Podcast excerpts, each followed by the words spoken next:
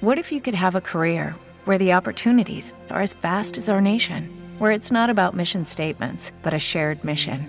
At U.S. Customs and Border Protection, we go beyond to protect more than borders from ship to shore, air to ground. Cities to local communities, CBP agents and officers are keeping people safe. Join U.S. Customs and Border Protection and go beyond for something far greater than yourself. Learn more at cbp.gov/careers.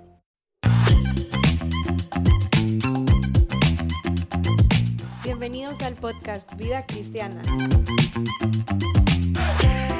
Una iniciativa de Iglesia Cristiana Vida donde abordamos temas de la vida cotidiana de la iglesia desde una perspectiva bíblica. Gracias por acompañarnos en este episodio ya número 7. Este día estoy acompañada de Moisés Vides y de Tomás Quintanilla. ¿Cómo están? Bienvenidos a un podcast más. Felices, como dijiste tú hace un par de podcasts, de estar vivos. ¿verdad? Sobrevivimos, Sobrevivimos. Al, al 2020. Sobrevivimos el cambio de año. ¿Y tú, Tomás, cómo estás? Bien, bien, bien. Qué Alegre. Sí. Venimos un poquito recordando lo del podcast anterior, cómo lo sintieron, se sintieron que dijeron todo lo que tenían que decir, ya que era un tema controversial. Yo, yo creo que es- creo que tal vez creo que nos va a tocar hacer otro podcast hablando del aborto. No este, pero creo que hay otro que nos va a tocar. Por esto, porque el, el- las- hay personas que nos van a escuchar y van a decir, pero yo no creo en la Biblia. Yo creo que sería bueno hablar por qué defender el aborto, no necesariamente desde la Biblia, sino desde una perspectiva sociológica. Excelente. Y a ustedes los que nos están escuchando, queremos que nos dejen saber qué opinan de ese tema controversial o si creen que hay algo que no hemos tocado que quisieran que lo hablemos en otras ocasiones. Si tienen Pero- preguntas, si tienen preguntas también. o dudas de algún tema, también nos lo pueden compartir. y- Es cierto. Pero este día vamos a hablar de algo diferente. Vamos a hablar del mundo post pandemia. Quisiera saber qué cosas han cambiado en su vida diaria eh, desde que, de que empezó la pandemia, ahora que estamos regresando quizás a lo normal Mira, de yo, creo, nuevo. yo creo que todos van a coincidir conmigo. ¿verdad? Hemos llegado al punto de odiar más la mascarilla que el propio virus. Eh, y Mónica me va a comprender los que utilizamos lentes. Es lo peor. Es lo peor. Ya, si alguien creara algo especial para los que usamos lentes, yo se lo voy a comprar. Por favor, denme un comentario ahí el nombre de su empresa. ¿vale? Creo que fuera un, un, un producto que se vendería. Porque medio mundo usa lentes, sí. Pero eh, yo creo que además de eso, que, que pues hay que, yo creo que incluso los próximos seis meses vamos a tener que andar mascarilla. Yo creo que incluso, no sé si todo el más. año, ¿vea? o no sé si siempre, como algunos dicen, ¿vea? No, no creo. Estaremos Eh, ahí. No. Pero Bueno, y no sé si vieron una imagen en redes sociales que a mí me causó mucha gracia, que es, es más difícil incluso para las mujeres, que nuestras orejas tienen que cargar nuestros aritos, nuestros lentes, los audífonos y mascarillas también. sí, y más las mujeres que inventan y se ponen cosas en el pelo y aritos en la nariz y eso, no sé cómo les.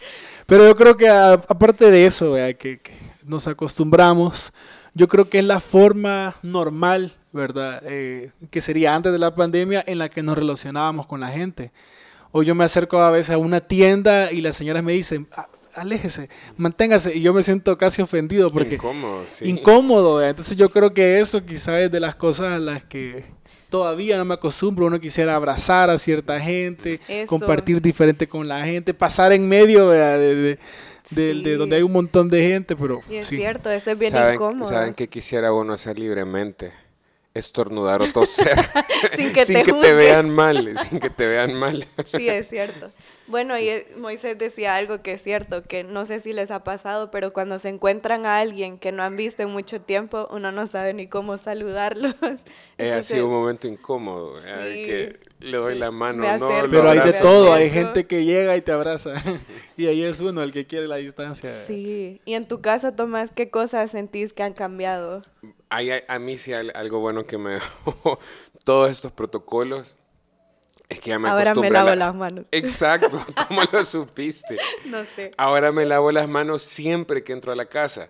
Y yo creo que es una, es una buena costumbre porque uno en la calle, eh, aparte de la pandemia, ¿verdad? En, en, situación normal uno anda tocando cosas, pues el carro, el, el poste, lo que sea. Entonces entrar a la casa y lavarse las manos creo que es una buena costumbre, la verdad. Sí, definitivamente. Bueno, dentro de todo siempre hay algo bueno. Siempre hay algo bueno que podemos sacar. Ajá, que podemos sacar. E incluso, bueno, en mi caso, el tiempo en familia, que pude compartir tiempo con mi mm. mamá esas nuevas costumbres de lavarse las manos. Ah, sí, los, los, buenos vecinos. Para los que no saben, eh, la familia de Moy y la familia de Mónica y de Maricela Ay, Mari, son los, Mari que estuvo con nosotros en el primer episodio. En el primer episodio, sí. Viven en la misma colonia. Manda buscando casa ahí ahorita. Yo soy el extraño ahí. Toda iglesia cristiana vida en la misma colonia. Pero bueno, también hay que ver las partes en las que ha cambiado en las que no han cambiado. Por ejemplo, nuestras malas costumbres, quizás, no sé si es más de latinos que se ve tanta basura en la calle, mascarillas tiradas. Mm. ¿Cómo ven esa parte ustedes? ¿Qué sí, ha? Esa, esa, parte sí es bien fea, lo de las mascarillas, porque por todos lados hay mascarillas tiradas. Sí, sí lástima, pero lamentablemente. ¿Y tú, Moisés? Mm, mira, lo que vemos incluso en medio de de una pandemia en el que todo el mundo literal tiene que andar una mascarilla, que todavía ves que la gente es necia y no anda una mascarilla. O sea, quizá no en Europa y otros países, no sé, pero... Eh, y quizá Latinoamérica, pero en El Salvador ustedes lo ven. Es increíble, la gente no, no, no, hay cientos de personas, ¿verdad? Eh, donde llegas a un lugar, no conoces a esta persona, no convivís con esa persona y no andas no mascarilla. mascarilla sí. ¿verdad? Entonces yo creo que una buena parte de casos, una buena parte de casos es por, por, por no, no, no seguir, ¿verdad? Las indicaciones, los protocolos. Y eso nos lleva a una pregunta que quisiera que nos hiciéramos nosotros y los que nos están escuchando. ¿Qué creen que debería haber cambiado en nosotros luego de haber experimentado una pandemia que yo jamás me lo imaginé, creí que solo en películas lo iba a ver, pero ahora que ya lo vivimos, ¿qué creen ustedes que debería haber cambiado en nosotros? Fíjate que yo, yo creo que he, leído incluso a gente eh, comentando esto. Bueno, como cristiano, ¿verdad? Creo debemos llegar a estas conclusiones, entre muchas. Lo primero es no confiar en el hombre y sus soluciones, ¿verdad? O las nuevas cosas que implementan o hacen, sino mantener nuestra confianza en Dios. El pastor Dimas, que para los que no saben es el papá de Tomás, para todos aquellos cientos que nos escuchan y no nos conocen. Para los miles y miles que nos están escuchando. Pero, internacionales. Eh, él decía algo importante en la semana de dedicación que tuvimos, ¿verdad? Hace unos días. Y él decía que se, podemos comprobar con esta pandemia, la muerte y todo lo que ha habido, que ni la tecnología, ni todas las cosas que el hombre propone o que los gobiernos, nada de eso soluciona los problemas de la gente. Una pandemia ha venido a afectar a millones de millones de personas y no ha habido solución para muchos de ellos. Entonces menciono esto por lo que mencionaba. Creo que el confiar en Dios, ¿verdad? El confiar en Dios creo que es algo que tenemos que aprender en medio de toda esa situación. Y lo segundo que quisiera mencionar es no amar las cosas de este mundo, no apegarnos a las cosas de este mundo. Eh, la gente salía, disfrutaba, tenía, hacía riquezas y de repente, no a todos, pero sí la mayoría creo, esa pandemia golpeó los bolsillos, golpeó la tranquilidad, golpeó el salir con mis amigos, eh, el hacer lo que yo quería. Leía un tweet ahí que no lo menciono como algo que comparta, ni está en la Biblia, por supuesto, pero fíjense el pensamiento de la gente. Dicen, estamos vivos, pero no estamos viviendo. y decían, estamos vivos, pero no estamos viviendo. Entonces, eh, nosotros por supuesto sabemos que en medio de esto Dios está santificando, está cambiando nuestra vida. Nosotros estamos viviendo, los cristianos estamos viviendo, estamos creciendo, estamos conociendo a Dios. Pero ese es el pensamiento que hay en el mundo. Entonces creo que algo muy importante que debemos aprender es no amar este mundo y las cosas que en él hay. Claro, Tomás, ¿y tú qué pensás o qué implicaciones crees que haya de esta nueva normalidad, que así le llaman? Eh, leí un artículo que salió en... Eh, ay, se me, se me fue el nombre, pero es este este periódico súper famoso en Inglaterra, se me ido el nombre ahorita, pero un, un sociólogo, ¿verdad? Dijo que es bastante probable que en, en la época post pandemia haya un desenfreno sexual y una irresponsabilidad terrible para gastar el dinero, porque toda la gente ha estado reprimida. Reprimida, entre comillas, ¿verdad? Entonces cuando finalmente eh, ya la gente pueda regresar a la normalidad, eh, él prevé, por lo que ha visto en las pandemias anteriores, que la gente se va a volver eh, sexualmente desenfrenada, fiestera, y va a haber mucha responsabilidad en el gasto y perdón, Y para muestra, como dicen, un botón. Mira, mira en diciembre, la gente se desenfrenó en todo sentido. Sí, bueno, ahí vimos lo que tú mencionabas de las de las de los tapabocas, fiesta y fiesta y la gente irresponsable. Entonces, em, yo creo yo creo que sí algo por ahí va a ir caminando la cosa. Yo creo que la gente eh, estoy hablando de las personas sin Cristo, las personas sin Cristo eh, al, cuando se les abra las puertas y se les diga pueden regresar a su normalidad, ellos se han sentido reprimidos y van a, de verdad le van a dar eh, gusto a todos los placeres que se le pongan enfrente sin ningún tipo de límites ni restricciones. Yo creo que otra, otra implicación que podríamos ver es cómo ha cambiado la forma de trabajar.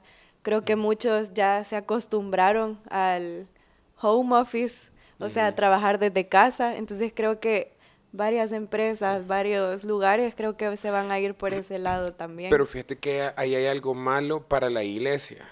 Para el trabajo no, bueno, no sé. Yo quizás porque me gusta estar con la gente, el home office no es, no es lo mío, no me gusta. Pero al final creo que las empresas logran trabajar de esa forma. Pero eh, para la iglesia eso no es bueno, fíjate, porque mucha gente se ha acostumbrado a no reunirse. Y, la Biblia nos presenta a la iglesia reunida siempre. Estoy hablando de los cultos, de los grupos de casa, de la comunión cristiana, vea. Y yo sí siento que muchas personas por la pandemia han puesto como bastante distancia Barreras, con las personas. Exacto. Y no estoy hablando de prudencia, sino que se han acostumbrado, se han acomodado a no congregarse, a no ir a grupos de casa, a no compartir con los hermanos, ¿vea? están como bien aislados. Creo que esa es una línea delgadita que tenemos que tener cuidado entre entre vivir con, temor o rechazo a volver a congregarse, a volver a compartir como hermanos en Cristo y tampoco ser imprudentes, de que si estamos con nuestros hermanos, de no tomar las medidas necesarias y todo eso, ¿verdad? Entonces también les quería preguntar qué piensan ustedes, porque sí he visto, o en el caso de, de la iglesia, sí he visto el cambio en el sentido de que en este año, en este año que pasó, ya no había tanto tiempo de preocuparnos en esa vida, la carrera de el culto tiene que quedar perfecto, tienen que estar los servidores, tenemos que el, el grupo de alabanza, esto y lo otro, sino que hubo una apertura a que la iglesia también se enfocara en ser generosos, en estar para los hermanos, en orar. ¿Cómo sintieron ustedes esa parte o qué cambió en ustedes dentro de la iglesia? Fíjate que esa, esa parte creo que es buena no estoy diciendo que las otras cosas son malas, pero creo que con las limitantes que hay por los protocolos y la prevención que hay que tener, nos enfocamos en lo que hay que enfocarnos. Es en ir a adorar, en tener comunión con, las medidas necesarias, obviamente, vea, es enfocarnos en la palabra, eh, es enfocarnos en ser generosos, en amarnos, en cuidarnos unos a otros, aunque otras cosas no están presentes. Vea, hay otras, hay otras cuestiones, detalles que a veces son de forma, que a veces son de logística, no están presentes, pero nos podemos enfocar en lo más importante. En ese sentido creo que es bueno. No estoy diciendo que el otro sea malo, simplemente creo que la pandemia nos pudo haber ayudado como iglesia a enfocarnos en lo que hay que enfocarnos. Claro. Moisés, ¿y tú cómo ves el cambio en la iglesia o cómo cambió tu vida dentro de la iglesia durante este tiempo que estuvimos en pandemia y ahora que hemos regresado? Mira, me ayudó y creo que es algo que debemos de considerar todos los cristianos y es a darnos cuenta que nuestra congregación y las personas que nos rodean tienen necesidades.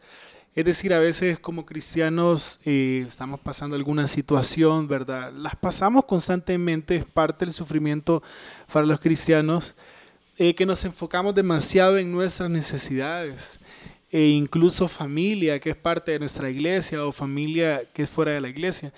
Pero creo que esto nos ha ayudado y nos debe ayudar, y no solo cuando estemos en una pandemia, ¿verdad? Sino que en todo momento recordar que aquel hermano, ¿verdad? que se sienta cinco filas atrás o adelante, podría estar necesitando algo, que la iglesia necesita mis oraciones constantemente, que una visita puede ser de, mucha ayuda para un hermano, a mis oraciones o el estar pendiente de ellos. Una llamada.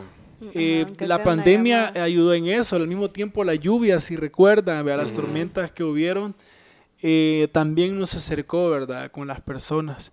Pero como menciono, eh, la necesidad está en todo momento en las personas, de salud, de que pierden su trabajo, dificultades en sus casas. Entonces creo que es bueno recordar el amor al prójimo se evidencia cuando nos sacrificamos, cuando hay acciones, ¿verdad?, que les ayudan en sus necesidades. Sí, definitivo. Algo que a mí me ha llamado la atención es, por ejemplo, qué va a pasar. Bueno, aquí los tres tenemos niños pequeños, ¿verdad? Y en el caso de, de mi hijo, de Diego, él ha notado el cambio en el sentido de, yo antes podía jugar con todos mis amigos, tenía todos mis compañeros de escuela, eh, hacía esto, hacía lo otro, y creo que para ellos como niños sí han experimentado ese, esa transición, ¿verdad? De, de, que ahora son limitadas las personas con las que puede tener contacto, eh, varias cosas que, que para él han cambiado su forma de pensar desde tan chiquito. Entonces, eso me llevaba a pensar de, o sea, esta es una buena oportunidad para enseñarle a él que sí, o sea, muchas cosas en nuestra vida van a cambiar, pero hay una cosa que no cambia y que es Cristo, o sea, la obra de Cristo en nuestra vida, ¿verdad? Entonces, ¿ustedes cómo, cómo se han animado en este tiempo o cómo están animados para lo que va a venir en esta nueva normalidad, teniendo en cuenta eso, que la palabra de Dios no cambia? Fíjate que hay, hay, un, hay un versículo en Judas, ¿verdad?, que nos dice que debemos cuidar y contender por nuestra fe, que se nos ha sido entregada, ¿verdad?, eh, y que se nos ha sido entregada para siempre. Es decir, hay verdades que trascienden las circunstancias, los tiempos, las culturas, porque son las verdades eternas de la palabra de Dios. Entonces, yo creo que la forma de animarnos es estar meditando en esas verdades todo el tiempo. Porque yo sí creo que hay cosas eh, que me, tú, tú, estabas preguntando como iglesia, pero también pensamos un poquito a nivel individual qué cosas debimos haber como cristianos meditado en todo este tiempo. Y yo tengo algunas aquí que se me vinieron a la mente, ¿verdad? Por ejemplo, que la vida es frágil. O sea, hoy estamos, mañana no estamos. Así como dice Santiago, ¿verdad? Que la vida es como neblina. O sea, se experimentó mucha muerte, entonces hoy estamos, mañana no estamos. Eh, el valor de la familia, que tú lo mencionabas, de compartir con la familia, de estar con ellos, ¿verdad? Eh, la seguridad de nuestra salvación, que Cristo es nuestra salvación y que hay una esperanza de vida eterna con Él. Eh, nuestro contentamiento es Cristo, porque de pronto se nos quitó la salida al cine, la salida a nuestro restaurante favorito. los niños ya no pueden salir a jugar al parque con todos sus vecinitos, que quizás los hacía muy felices a ellos, ¿verdad? entonces, ¿dónde estaba nuestro contentamiento? ¿En Cristo o en algo más? Entonces, e, esas verdades esenciales de que Cristo es nuestra salvación, Cristo es nuestra vida eterna, Cristo es nuestro contentamiento, meditando en ellas es como nos mantenemos animados, porque si no, empezamos a ver que hay muerte, que hay enfermedad, que hay hospitales, que se nos quitó la libertad para poder transitar por cualquier lugar, entonces te puedes desanimar si no estás meditando en estas verdades. Sí, y eh, Mira, hay algo que, he pensado en medio de esta pandemia y ahorita mientras conversamos. Eh, la gente siempre anda buscando una solución eh, y sabemos que es normal que la gente lo busque en los vicios y alguna cuestión así, pero cuando la gente se enfrenta a cosas como la muerte, o que me voy a morir o que voy a perder todo o ahorita en el caso de, de, de, cientos de negocios. Ahora tristemente fui a un lugar donde me gusta comprar algo y ya estaba cerrado. fui a otro lugar donde me arreglan unos relojes Vea que tengo unos que no uso por Pensé eso. que ibas a decir me arreglan el pelo. Así son, ¿no? eso está abierto.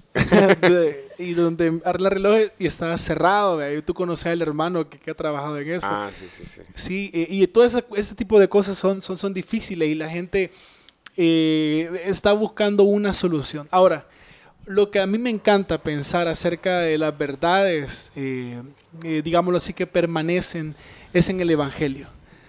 Porque el Evangelio o el mensaje de, la palabra de Dios, la obra de Cristo, no necesariamente soluciona el problema de la muerte o salud o, tu economía o cómo te sintas, sino que el hecho de estar en paz con Dios, por ejemplo, cuando hablábamos la semana pasada acerca del aborto, Tomás mencionaba algo que, es, bien cierto, hay consecuencias físicas, pero pensemos en lo psicológico, lo espiritual, en el que las mujeres viven con esta culpa y todas las cosas que vienen después no se mencionan. Bueno, ¿qué soluciona esto? Esta paz, esta culpa, esto que sentimos es justamente el Evangelio. O el temor a que me han dicho que en dos semanas voy a morir, el pensar de que un día Cristo regresará, que es parte del mensaje del Evangelio, y me llevará con Él y tendré vida eterna juntamente con Él. Yo creo que de hecho quiero mencionar para el cristiano es importante el tener siempre claro, ¿verdad? Y como tener a la mano este mensaje, el mensaje del Evangelio. Por eso Pablo no por gusto decía, es poder de Dios para salvación. Lo fue en el tiempo de Pablo, lo es en una pandemia. Y no sé, Mónica, que vaya a venir los próximos 10 años, así como están pasando las cosas y todo lo que está ocurriendo. Eh, los gobiernos no nos van a dar la respuesta, nadie nos va a dar la respuesta, pero qué bueno saber que en el Evangelio no solo hay salvación para el que está perdido, pero también hay esperanza y fortaleza para el cristiano en recordarlo. Y, y, también en predicarlo. Sí. También en predicarlo. Sí, sí, para nosotros el Evangelio se ha vuelto nuestra paz, nuestro gozo, nuestra alegría. ¿Cuánto más debemos predicarlo a aquellos que, si hablamos de la mujer que había abortado, la que tiene culpa, si hablamos de aquel que tiene miedo de morirse, ¿verdad? Eh, el Evangelio es la respuesta, siempre. Cristo es la respuesta. Y yo sí animaría a todos los hermanos que nos están oyendo, estamos en un buen tiempo para predicar el Evangelio, porque todo el mundo está preocupado, todo el mundo está desesperado. Entonces es un excelente tiempo para que compartamos el Evangelio con los que están a nuestro alrededor.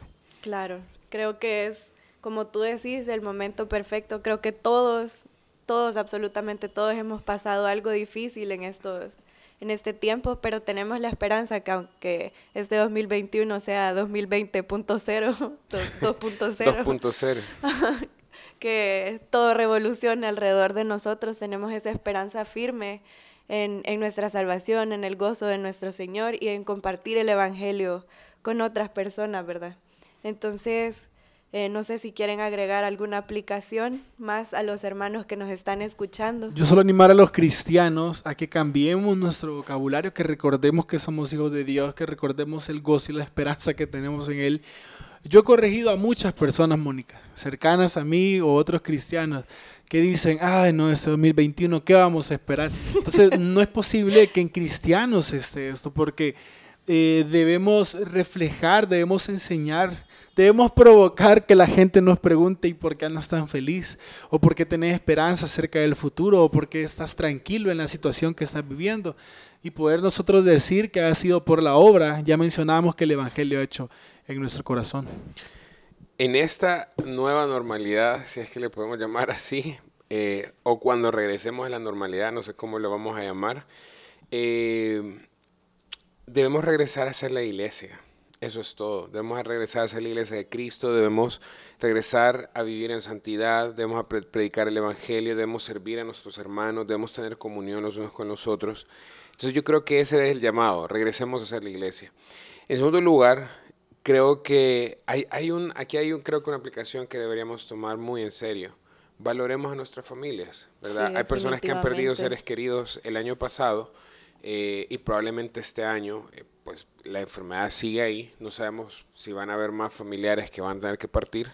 Eh, debemos entender que el tiempo de vida que el Señor nos da es un regalo que Él nos da, entonces debemos disfrutar, amarlos, cuidarlos, como la Biblia nos manda hacerlo.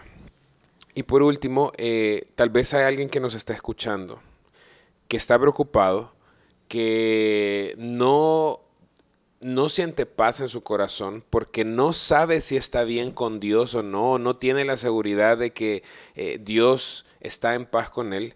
Este es el mensaje del Evangelio. No es algo que nosotros debemos hacer, es algo que Cristo hizo por nosotros. La razón por la que no sentimos paz con respecto al futuro es porque no tenemos la seguridad que Dios cuida de nosotros.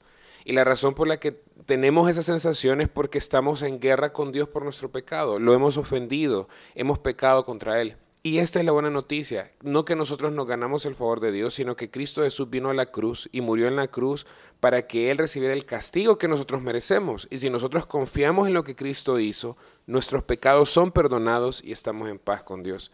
Entonces, si alguien nos está escuchando que se siente con miedo y no tiene paz, solo así vas a alcanzar la paz. Arrepiéntete de tus pecados y confía en Cristo Jesús para salvación. Bueno, a todos los que nos escucharon, gracias por habernos acompañado hasta este momento y les esperamos la próxima semana con un nuevo tema que sea importante para nosotros y que sea en base a lo que la palabra de Dios nos dice. Nos vemos la próxima semana.